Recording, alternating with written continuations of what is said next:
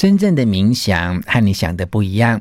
冥想的目的哦，是要转化我们从自私到无私，从头脑的反应到心的回应，从被自我禁锢到摆脱自我的束缚，从不安到平静，从表面到真实，从固执到接受，从失去到平衡，从黑暗到光明，从沉重到轻盈，从粗劣到精致。我们要更正你对冥想的认知，有三个重点提供给你参考。第一点，真正的冥想不只是专注，而是要放松。第二点，当自我越谦卑，你对人生的体验就会越好。第三个重点是，与其啊，你试图要改变别人，不如致力于转化自己。全全是，重点。不啰嗦，少废话，只讲重点。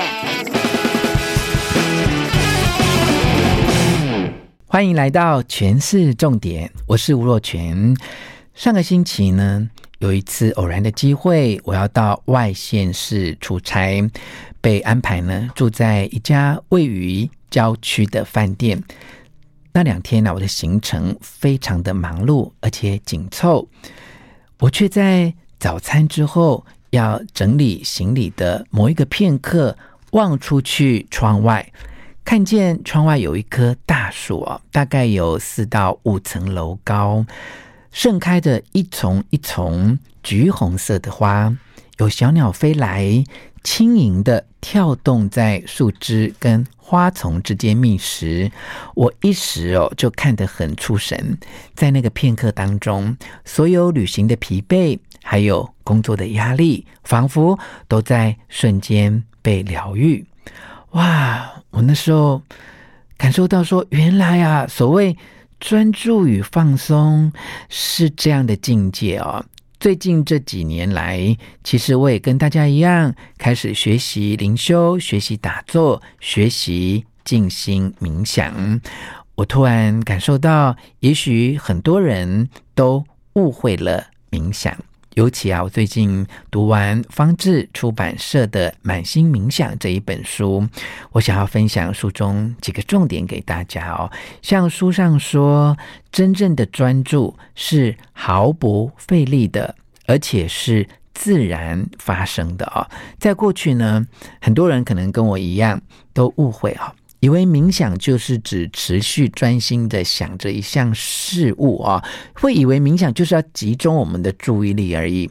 其实并不是这样的，集中注意力它其实是很费事的。但是真正的冥想却是毫不费力的啊！在《满心冥想》这一本书哦，也许大家还没有看书，那你要专注听我讲一下它的一些分类。但其实你也不用真正那么努力的集中你的心智哦，我就是尽量把它解释的简单，而且呢，让你在脑中。有一个画面可以理解啊，你先画一个纵轴，啊，纵轴，呃，它的上方就是专注，它的下方就是不专注啊。另外再看横轴哈，横轴呢，它有一方是费力。另外一方呢，就是不费力，不费力的头脑就是轻松自在的。那费力那一方的头脑呢，它就是没有办法感觉到轻松自在，而是很集中、很刻意的去思考、去理解、去集中你的注意力。好，好，想清楚了没有？纵轴它就是专注跟不专注，横轴呢就是费力。跟不费力啊，那么这四个区块呢，就能够区分出四种状态来。哈，第一个状态呢，就是彷徨空想；哈，第二个状态就是失意沮丧；第三个状态是全神贯注；第四个状态呢，就是冥想。好，那你仔细再想一想哦，这个冥想的状态，它就是专注，然后。不费力，哈，就是专注，但是不费力啊。如果你处于一种专注但是不费力的状态，你就开始在冥想。那各位有没有呃回顾到我刚才讲的经验？就是我出差的时候正在收拾行李，但是偶尔望出去窗外，看到我的窗边有一棵大概四五层楼高的树，开着一丛一丛盛开着橘红色的花，小鸟飞来，轻盈地跳动在树枝跟花丛之间，开始要觅食。当时我看得很出神，好，就所谓的放空的状态，我很专注哦，但是我不费力哦。好，从这一个经验里面，你可能就慢慢体会到，其实所谓的冥想，并不是一个你需要去学习的新技能。其实我们都知道要如何冥想，甚至啊。我们每天都在冥想，哈。譬如说，做生意的人呢，他正在想着，诶，这个生意怎么做才能够赚大钱？哈，这个就是在冥想，哈。他开车的时候也想，他晚上睡觉的时候也想，哈，这个就是冥想，哈。那也许有人呢，爱上了这个做生意的人，哈，一边处理日常的工作，一边又想象这个情人，一边刷牙，也在想他。这也是在冥想哦，所以冥想并不是一个你需要去学的新技能，而是每一个人都会的方式哈。那问题就是，那些冥想可能都是短暂的，都是比较表浅的哈，因为你的冥想的目标不一样。就会让一切都不一样。如果你赋予很深刻的目标，那你的冥想就会变得很深刻，而且很有意义哦。那到底要怎样才能够进行深刻的冥想？哈，那我们可以先了解冥想到底可以带给我们什么样的好处？哈，冥想带给我们最重要的好处呢，就是内在状态正常化。好，也就是说，不论我们本来的状态如何。在经过冥想之后，一个焦虑的人可能会说：“啊，冥想之后，我觉得放松很多。”那，一个情绪很混乱的人，经过片刻的冥想之后，他可能会感受到说：“哇，冥想让我觉得好平静哦。”好，一个很容易暴怒的人，经过冥想之后，他可能会有这样的感触：说，哇，冥想让我的心变得比较开阔，而且心中充满了爱的感觉。所以说，冥想它创造一种自然的状态。哈，当我们能够走向这个自然的状态，我们身上那些不符合自然状态的东西，它就会消失。哈，也许有一千种。不自然的状态，哈，但是只要有一种状态是自然的，那么达到了这个状态，过去那些一千个不自然或不满的状态也会跟着消失，哈。随着冥想，我们的智慧就会逐渐的增长，哈，就会更完整的了解自己到底是什么，以及我们自己应该是什么，哈。除了是什么以及应该是什么，那就是冥想带领我们走上了。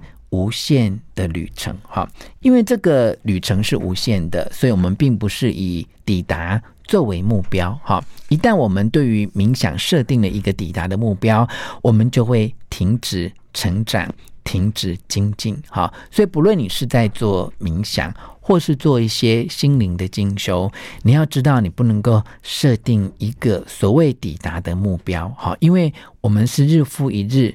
不断的在精进，不断的在追求我们的进步，哈，所以我们要始终如一，要愿意为自己做出改变，不论下一步是什么，我们都愿意带着我们的意愿前往，因此我们就可以走更远的路，哈。真正的冥想，其实它最重要的目的，就是在转化我们自己的内在，让我们自己可以从自私。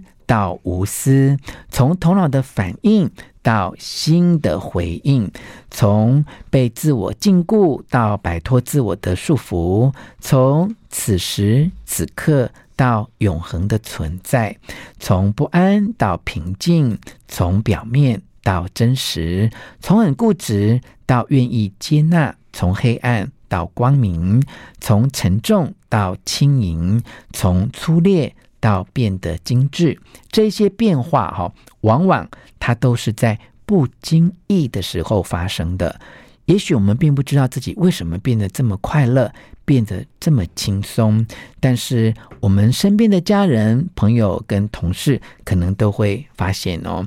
就像啊，常常会有很久没有见面的朋友，一见到我就很惊讶，而且直接的说：“哎。”若权，你怎么变得跟从前不一样啊、哦？有时候我头发稍微剪短一点，或穿的比较宽的白衬衫，他们就会说：“哎呀，你怎么看起来像一个修行人？”其实真的是不敢当哦。其实每一个人都在自我成长的路上，一直在学习，一直都在精进。从现在开始，你也可以成为。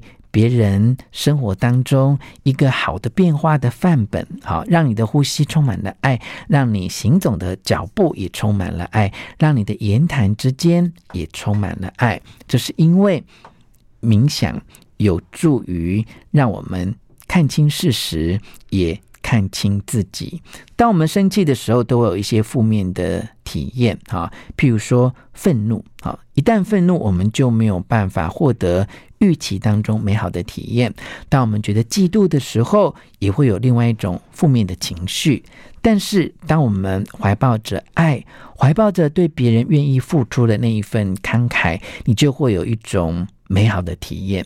那这人生的体验到底可以有多美好？其实就取决于你自己的爱，还有对别人付出慷慨的程度。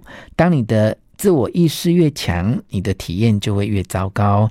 因为啊，当你觉得自我越谦卑，当你觉得越是呃无足轻重的时候，你的体验就会越美好。哈，就像我之前分享过《心经》的那一句话：“无智。”亦无得。哈，我们明明拥有了很多超越烦恼的智慧，但因为我们谦卑，我们懂得归零，那就好像没有这个智慧，也不需要这个智慧一样。哈，当生活里面你的自我意识感越多，那上天的比例就占得越少。哈，当你的自我意识占得越少的时候，上天的作用就会越明显。哈，你就越容易谦卑，你就越容易。感受到恩典，好，那这一些修行的目的、冥想的目的、转化的目的，都是为了让你自己可以跟别人融为一体。哈，很多在进行灵修或精进的人都会很苦恼，哈，说：“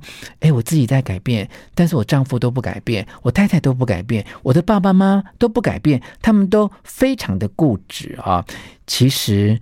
我们要一个正确的认知，就像这本书上说的啊，与其试图要改变他人，不如致力于转化自己啊。嗯，其他人其实我们并没有需要去强求哈，只要呢，我们能够嗯非常有意愿的去爱，去接受他们原本的面貌，并且能够准备随时好。要能够服侍他们啊，就像我们能够愿意去好好的对待我们的家人，这就是这个世界最需要的面貌。像是我啊，我因为照顾呃母亲，真的长达了二十六年哦。有时候呢，呃，母亲可能有她自己想要吃的东西啊，有时候可能没有真正百分之百的接受医生的一些生活料理的一些建议啊，我都会很苦恼哈，就觉得说。为什么妈妈的习惯这么不容易改？为什么她的执念是这么深呢？啊！但后来，呃，我觉得我是错的哈。就像这句话说的：“与其啊试图改变他人，不如致力于转化自己。”哈，我们对于他人是无需强求的，只要我们能够有意愿去接受他们原本的样貌，并且。准备好，随时都能够服侍他们，这一切就回到了爱的本源。有爱就有接受，有爱就有原谅，有爱就有仁慈，因为爱就是一切崇高特质的泉源。这就是冥想的。最终的目的了。今天跟大家分享的内容取材自方志出版社的《满心冥想》，哈，让我们学会平静，也让我们透过冥想，让心和头脑可以融合，我们的生命也会因此而变得更加的完整。希望你喜欢今天的诠释重点，分享给你的亲友，并且给我们五颗星的评价。诠释重点，下次见。